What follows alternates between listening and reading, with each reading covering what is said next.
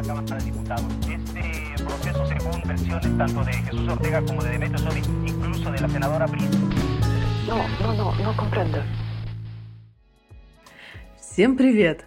Это Оля Ермолаева и новый выпуск подкаста «Но компренда».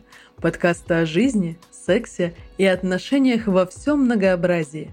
И здесь мы обсуждаем моменты, которые мы не понимаем.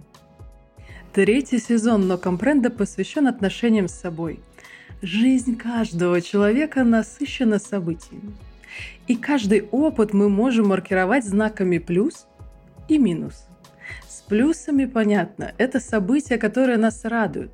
А что делать с минусами? Не понимать и разбираться сегодня в этой теме мы будем с моим дорогим другом Сашей Курачем. Саша, здравствуй.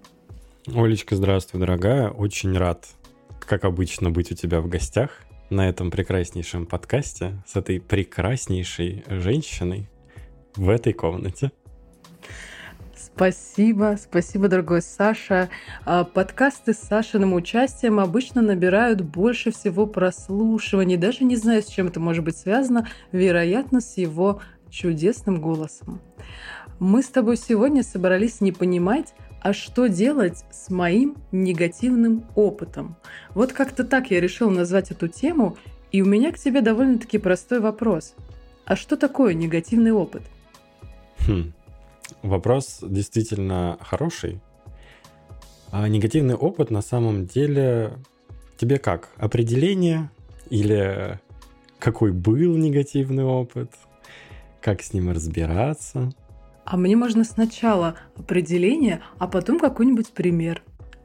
На самом деле негативный опыт можно характеризовать как опыт, который события в жизни, которые пошли не по плану и, возможно, привели к каким-то негативным эмоциям, негативным результатам, возможно, травмам, но, тем не менее, это очень полезная штука. Угу. И чем же она полезна? В свое время я негативный опыт всегда очень люто хейтил, но а, последнее время негативный опыт именно как опыт расценивается и знание, как не надо делать.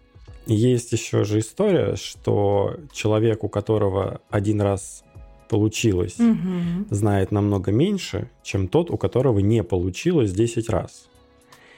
И это прям вот моя любимая история, потому что, скажем так, пришлось очень много сталкиваться с негативными опытами и результатами э, на работе. Но мы нашли прекраснейшие инструменты для работы с этим, чтобы выуживать по максимуму информации, знаний из этих негативных историй. Все так, и я с тобой тут полностью соглашусь, потому что когда-то я тоже воспринимала негативный опыт, знаешь, как, наверное, маркер лично меня как неудачника. Мне казалось, что если со мной происходит что-то не так, что-то пошло не так, это значит, что я какая? Ну, вероятно, не такая, и у меня прям заняло это какое-то продолжительное время для того, чтобы относиться к таким историям, скажем так, с большим трепетом, большим трепетом к себе и снисхождением к тому, что негативный опыт на самом деле не очень-то много с чего говорит о человеке, потому что хреновые ситуации случаются с очень хорошими людьми. Так бывает. Да, мне очень понравилась э, фраза, я ее, по-моему, сегодня у кого-то в Инстаграме увидел. Я имею право на ошибку. Я просто человек. О, я человек с нарциссическим типом личности, так долго жила без права на ошибку. То есть я действительно панически боялась признать себе, что я ошиблась, что я сомневаюсь, а уж не дай бог кому-то рассказать, что я где-то облажалась, мне было это очень-очень сложно.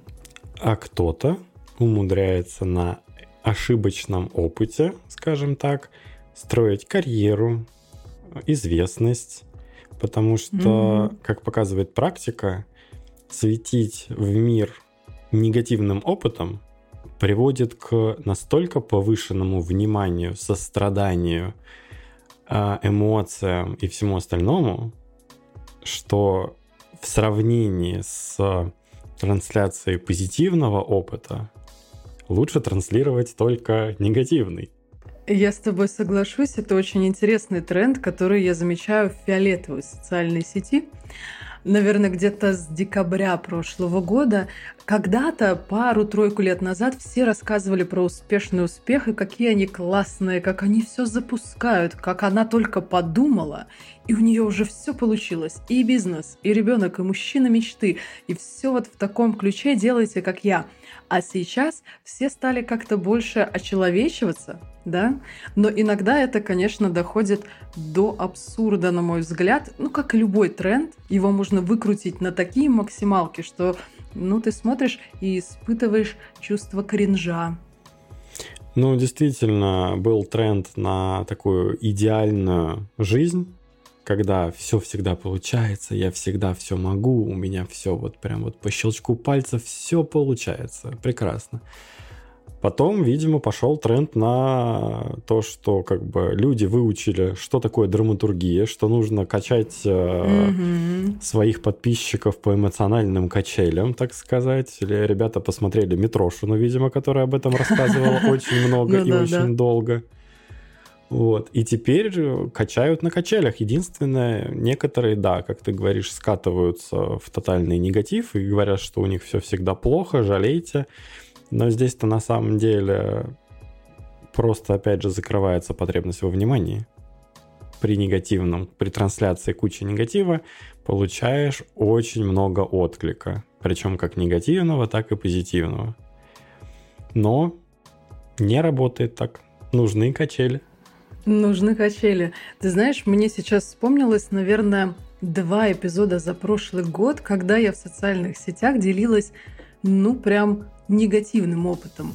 Первый раз это когда издательство сказало мне, что моя книга не проходит цензуру, и мне нужно снять ее с публикации, да, когда вышли новые законы о запрете пропаганды, mm мата э, и чего-то там еще. И всего остального. И всего остального, да. И я поделилась этим э, в соцсетях, получила очень много внимания. И второй раз это когда у меня был э, эпизод sexual harassment, когда я пошла на массаж, и ко мне приставал мразный, О, да, мразный массажист. О, сколько я тогда получила отклика. И я за него благодарна. Это были слова поддержки, но действительно это прям срезонировало очень сильно. Буду ли я на таком хайповаться? Вряд ли. У тебя, как мне кажется, а, трансляция очень органична. И у тебя прям идет очень так плавненько. То хорошее, то не очень хорошее, потому что бывает. Здесь получилось, здесь какая-то жесть. Здесь получилось, здесь какая-то жесть. И это позволяет с интересом и с желанием еще, еще, еще, а что же там дальше будет, это вот прям ну, обожаю. Ну, и я что, писатель или кто вообще. Да, то есть я про драматургию знаю, в коммуникацию умею. Да, У да. меня, как всегда, есть для тебя несколько историй, и мне бы очень хотелось послушать твои комментарии по поводу этого негативного опыта. И, может быть, твои выводы, чему бы человек мог научиться, да? То есть мы согласились о том, что негативный опыт нужно воспринимать просто как опыт и делать из него выводы. Угу. Истории все разные, прям все. Давай. А, итак, история номер один. Это история от девушки-риэлтора. Однажды я продавала комнату в коммуналке на Лесной. Там было все. Максимально убитая, прокуренная комната, соседка-алкоголичка, семья водителя Убера, который гордо хранил знак с машины в коридоре и постоянно готовил плохо пахнущую еду. Тараканы, которых я разгоняла перед каждым показом. Я после каждого показа обрабатывала руки антисептиком и боялась ставить сумку на пол, лишь бы никто туда не заполз. Я ее продала, но с тех пор не беру объекты с маргинальными признаками. Однако, интересно, на карму потом почистила или нет? Как интересно мы вырулили, а карма тут при чем? Ну, продать такую квартиру, это прям надо было себя очень сильно не любить, чтобы так сделать. А что она должна была делать? Ну, видишь, она сделала правильный вывод. Понимаешь, как это работа? You gotta do what you gotta do. Ну, то есть ей нужно было его продать. Она сделала правильный вывод, и э, теперь она такие квартиры не берет. Ну, Ну, то есть здесь как будто бы история и про негативный опыт, и сразу про прекрасный вывод, что и как. интересно будет, если эта девушка послушает этот эпизод, узнать ее комментарий по поводу кармы. Мне прям стало любопытно. Ну, так-то да. Очень надеюсь, что никто ей в сумочку не успел заползти. Ну да. Ну смотри, вторая категория – это здоровье. И тут прям такая сложная история. Э, Девушка пишет. Так. Я поехала в отпуск с бывшим мужем. Это был первый отпуск с парнем, мужчиной. Мы были в Турции с парнем-мужчиной. Это она так мужа называет бывшего, а не то, что они там прое- поехали трисом. Я просто уточняю. А Мы... Такой сайт-бар. Хорошо. Мы были в Турции, это был хороший отель. Но он упал с приступом возле бассейна на второй день и чуть не умер у меня на руках. После этого я боюсь поездок любых за границу. А от слова Турция меня колбасит и трясутся поджилки. Мгм. Так. То есть вот такой вот негативный опыт, который оставил отпечаток, что страшно теперь и туда, и туда, и туда. Угу, Прекрасно. угу. И муж-то бывший, ты понимаешь? Ну, понятно, оборвать абсолютно все связи, какие только можно было. Угу. Ну, хотя, с другой стороны, теперь она знает, что нужно делать, когда человек падает в приступе. Надеюсь. И, ну, муж-то живой остался, я так понимаю. Ну, хотя там не уточняется, почему он бывший. Ну, я надеюсь, что он бывший, да. Вот. а, Либо она знает теперь, что делать, когда приступ у человека, либо не Мгм. знает. И ее должны были научить. И нужно было бы сходить, значит, тогда на курс оказания первой помощи, чтобы вообще понимать, что, что делать. Вот. А про боязнь Турции, ну, в принципе, в принципе, на сегодняшний день, наверное, она ничего не потеряла, что она туда не ездит. Я как человек, который там 8 месяцев прожил, могу очень четко сказать, что как бы, да, Подтверждаю. Подтверждаю, как человек, который там в том числе с Сашей разделял пребывание Да. какое-то время. Знаешь, какая мысль мне пришла сейчас в голову? И про негативные опыты, и про страхи, связанные с этим. Мгм. Тут же вопрос в страхе в том числе. И чего мы боимся? Логично, того, чего мы не знаем. И как тебе история про то, что чем больше веток вероятности ты хотя бы проговариваешь, тем больше напряжения снимается с этих тем внутри нашей головы. Э, Скажу, к чему это все. Мы сегодня утром с Ульяной ехали в школу, Ульяна это моя дочка, и она переживала, что она не успеет сделать какое-то задание в классе. И я ей начала задавать вопросы. А что произойдет? Вот ты не успела. Что дальше? И в какой-то момент мы дошли до той точки, что она говорит, я боюсь, что мне напишут в тетради, что нужно доделать, а у меня такой э, записи никогда не было. интересно.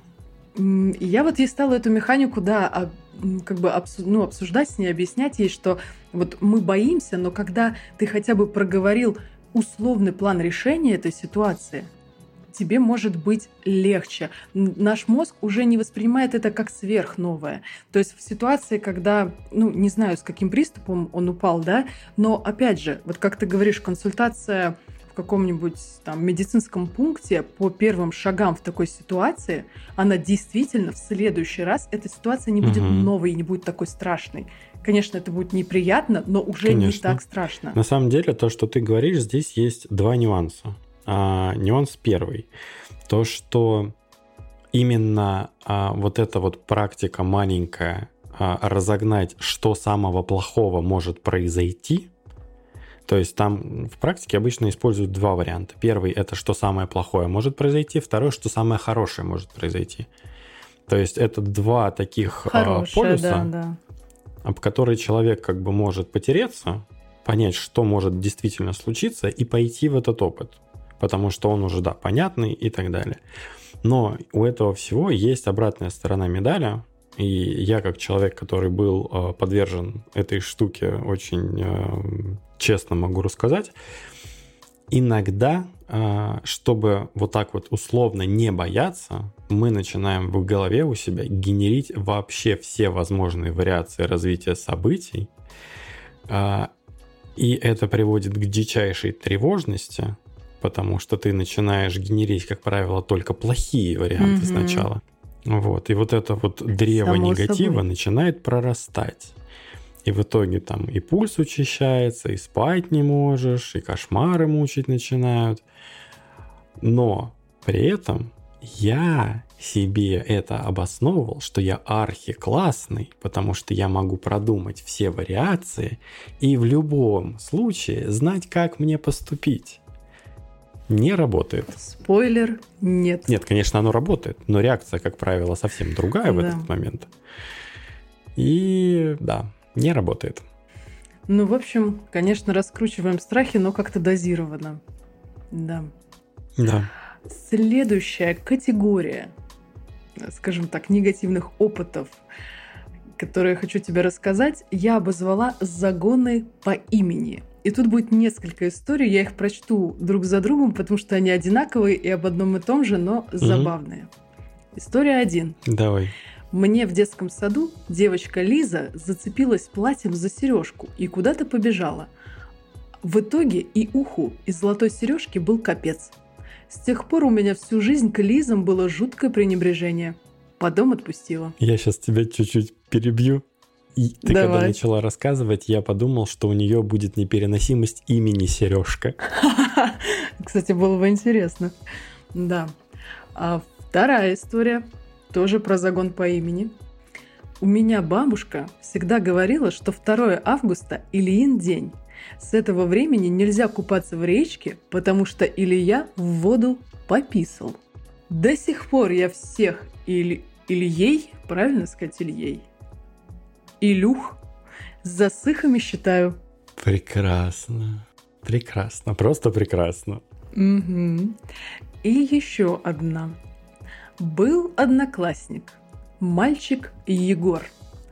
Очень глупый, молчун, который мыл голову только в парикмахерской. Так и повелось в моей жизни, что Егоры – тупые метросексуалы. Ну скажи же прекрасно.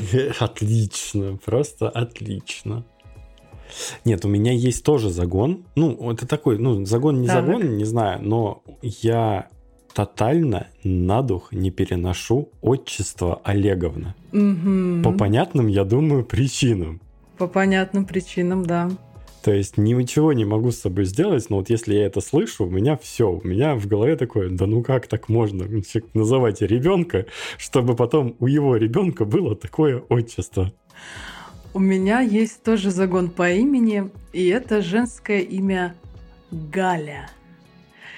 Я считаю, что люди с таким именем, вот в моей голове, они рождаются уже примерно 45-летними. Хотя у меня есть пример двух Галь, моих ровесниц, которые очень приятные девчонки.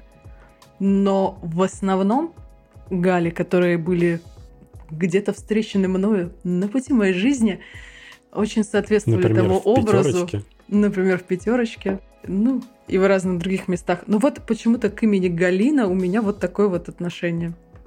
Что ну, делать согласен. мне? Что делать тебе с Олеговнами?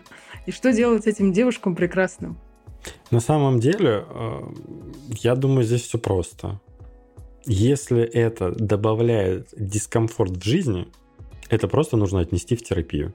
Угу. Потому что это просто негативный опыт, который засел в голове, и его просто нужно оттуда перепрожить и вынуть. Ты понесешь этот кейс в терапию? Мне он не мешает жить. Ну, мне тоже не мешает.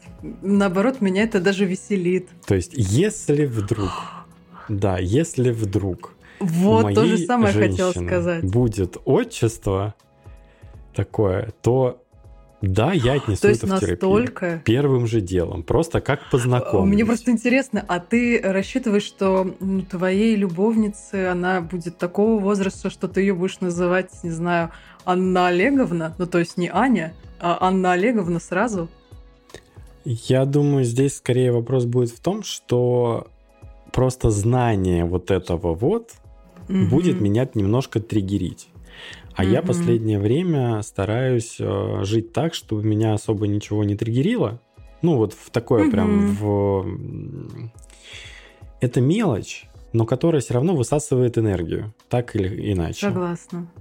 Поэтому я стараюсь такие штуки быстренько фиксить, потому что это быстро, не травматично для там, психики условно. И очень-очень я потом доволен. Да, это хороший-хороший выход. А я еще подумала, как всегда, про вот эту тему, что никогда не знаешь, как много имен тебя бесят до тех пор, пока не приходит время выбрать имя своему ребенку. Да-да-да, соглашусь. Так что да. Я, конечно, еще этот опыт не проходил, но я примерно понимаю, о чем речь. Ну, возможно, Анна Олеговна подарит тебе малыша, скажет, хочу назвать в честь папы Олегом. И тогда у тебя будет две большие триггерные темы по поводу того, что она Олеговна, и что дети твоего ребенка будут, ну, как бы, если это девочки, Нет, я думаю, такое я не допущу, даже если пройду через психолога. Вот мы узнали интересный факт про Сашу. А дальше у меня есть история, я ее прочитаю том виде, в котором мне ее прислали, и эта история безумно созвучна с моей историей, и свою я расскажу прям кратенько после. В 19 лет парень, который занимался продюсированием музыкальных групп, услышав мои песни, предложил создать группу. Он оперативно договорился, и мне дали выступить пару раз на прогреве в питерском баре. Народу было немного относительно, но меня слушало около 70 человек. После мне предложили собрать группу, Мгм. начали искать музыкантов, педагога по вокалу. В итоге я поделилась с мамой. Она сказала, что все это хуйня. И куда я вообще лезу? Ведь там все через постель. И там одни проститутки. И вот на следующей встрече мне этот парень говорит, что меня легко будет раскрутить благодаря милой внешности. Пазл сложился. Я психанула и послала его грубо и везде заблочила. Несколько лет я вообще не брала гитару в руки, и теперь редко играю и пишу. А запись альбома осталась только в мечтах. Хотя все, кто слышал песни, очень удивляются, почему я их никуда не выкладываю. В тот момент у меня на ютубе один из треков залетел на 50 тысяч просмотров, а это был 11 год. В итоге с ютуба я тоже все снесла. Я вот сейчас опять прочитала, и мне прям сердечко защемило, если честно. У меня была похожая история. Для тех, кто не знает, я пою, и где-то лет в 19 мне предложили выступить на одной сцене со звездами мюзикла «Ромео и Джульетта». Моя знакомая организовывала, да, их тур, и в одном из городов предложила выступить мне тоже. Она познакомила меня с режиссером этого шоу. Я сходила на прослушивание. Он сказал, что это просто фантастика. Мне было 19, и для меня такая характеристика это было что-то вообще невероятное. И проблемы-то начались когда? А перед выступлением. То есть мы все зафиксировали, мы согласовали программу. А потом началось что-то странное. Я не понимала, когда саундчек, у меня не было никакой информации. И в итоге моя вот эта приятельница говорит, я видела смету, потому что мне еще и заплатить за это хотели. Она говорит, а там почему-то нету Мгм. тебя, тебя оттуда убрали, что-то случилось, а я, представляешь, вообще не в курсе. Вот, и по итогу я созвонилась с этим режиссером, который начал мне рассказывать, что меня почему-то не утвердили, но он может все-все-все объяснить. Как только пройдет шоу, он заедет за мной, мы поедем поужинаем в какой-нибудь красивый ресторан, и вообще, чтобы я не расстраивалась, он готов устроить мне сольник. И тут у меня тоже сложился пазл. Мне было так обидно, если честно. Я очень сильно это переживала и, кстати, носила это в терапию потом. Как показывает практика, если быстро и вовремя носить в терапию какие-то события, они перестают хоть как-то волновать и, ну, скажем так, отражаться на жизни. В моем случае это, к сожалению, было не быстро. В терапию я это отнесла где-то в 30 годиков, да, то есть oh. спустя нормальное количество лет. А, и все это время я не выступала сольно на большую аудиторию. В составе хора да, но сольно нет, и начала только в прошлом году. Угу. Мы не считаем посиделки у костра, караошные и вот это вот все прочее. То есть, чтобы прям давать концерты в прошлом году. Ну и вот тогда к тебе сразу вопрос. Что тебе дал? Дала эта ситуация и разбор этого негативного опыта? А, не работайте с мудаками. Вот, наверное, э, самый главный итог. На самом деле, эм, скажем так, уверенности в себе у меня стало больше, и менедж... менеджерских скиллов угу. тоже намного больше. И я теперь понимаю, как организованы процессы. И всякие кривые схемы можно вычленить еще на этапе, скажем так, обсуждения да, того же концерта. Я сейчас вижу кучу нестыковок во всех наших обсуждениях. Тогда я не обращала на это внимания. Круто. Угу. Это же прям, я считаю, это прекрасно. Плюс ты начала выступать сольно насколько я вижу, по твоим соцсетям. Mm-hmm. И довольно-таки ак- активно. Да. Если повезет, то в 2024 году я соберу свой сольный квартирник. Скорее всего, в Петербурге. И если ты, Сашенька, соизволишь отвлечься от своей работы и приедешь, я буду очень счастлива. Да, ты в студию. Как только, так сразу уведомим вас с заказным письмом. Прекрасно. Можно просто в Телеграме. Окей. А, ну смотри, у меня осталась последняя история, естественно, самая спайси. Угу. Такая. И тут мне прям очень хочется услышать твои комментарии. Так. Это история моей знакомой, такой отдаленно знакомой, когда-то мы пересекались в молодости. Так вот, э, в 13 лет она решила первый раз заняться сексом с парнем. Угу. Парень ей очень нравился. Ну, какие стандарты в 13 лет? Он играл на гитаре. Отлично. И хорошо пел. Вот. Э, она была безумно в него влюблена, и вот на какой-то вписке они там вместе выпивали, тусовались, а она такая, сегодня тот самый день. Отвела его в комнатку, разделась, говорит, люблю тебя, люблю больше жизни, бери меня, я вся твоя. Как я уже упомянула, они выпивали, а он выпивал прям много. Э, в итоге его вырвало прямо на нее. Секса у них не было. Ну, такое Я прям старалась неприятненько, неприятненько. Так, это вся история или дальше будет разъяснение о том, что, как оно? Все. Все. Что было дальше? Прекрасно. Ну, блин. Это прям больно. Это прям по самооценке могло ударить очень сильно. Ну да. Смотри, интересно, что, допустим, гипотетически представим, что сейчас с тобой произошла такая ситуация. Вот какая-то потенциальная партнерка, ну перепила, ну стало ей плохо, ну и вырвала ее на тебя. Ну бывает. Насколько бы сильно это сейчас пошатнуло бы твою самооценку? Скорее всего, вообще никак. Ну вот и мою. То есть настолько... Мгм. Потому что, ну, уже есть что-то в голове все-таки. Есть понимание там физиологических каких-то историй. Вот. Но, но в том возрасте там же прям ой-ой-ой-ой-ой. А еще хочу уточнить, что в том возрасте, э, с учетом наших родителей, э, с постсоветского пространства, которые слово секс дома вообще не произносили, куда она понесет такой опыт? Ну, явно не домой.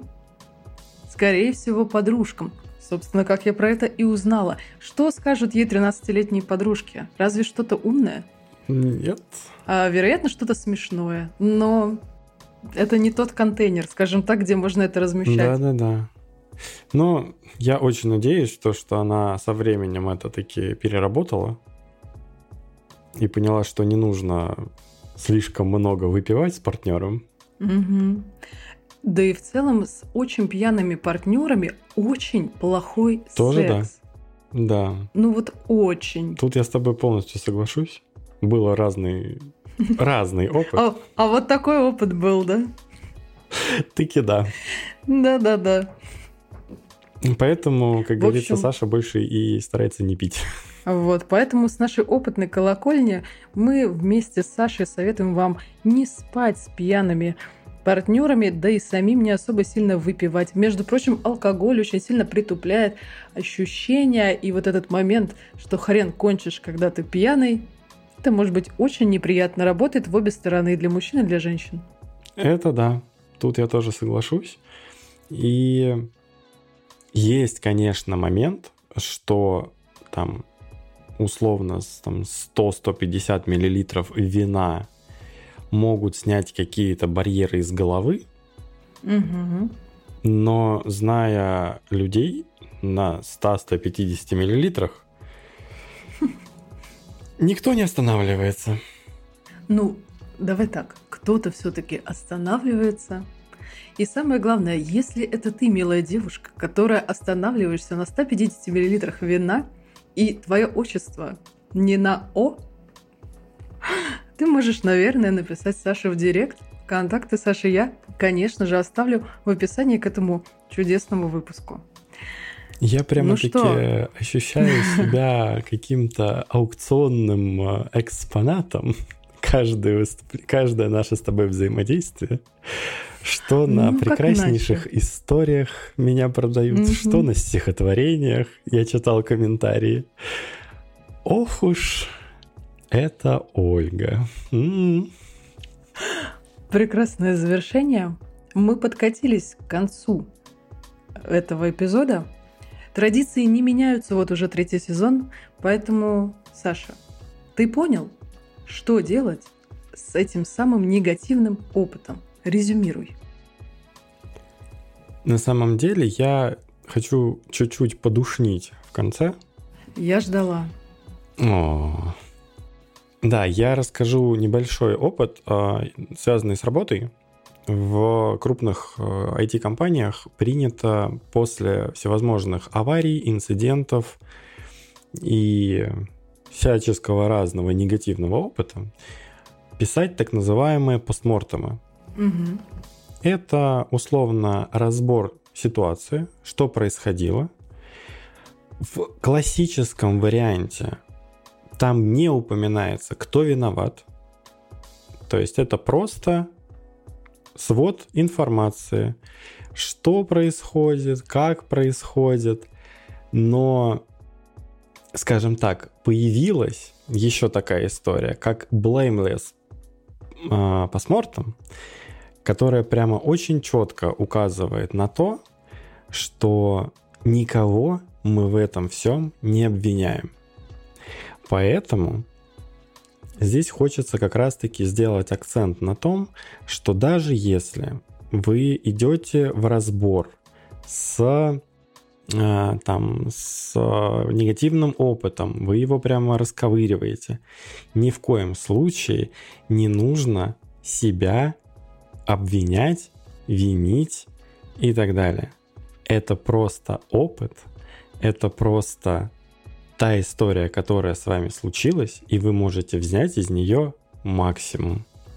Саша, спасибо тебе за такой классный финал. Спасибо за чудесный выпуск. Разговаривать с тобой одно удовольствие, а не разговаривать другое. Спасибо тебе. И всем пока. Пока-пока. И еще раз благодарю за то, что позвала пообщаться.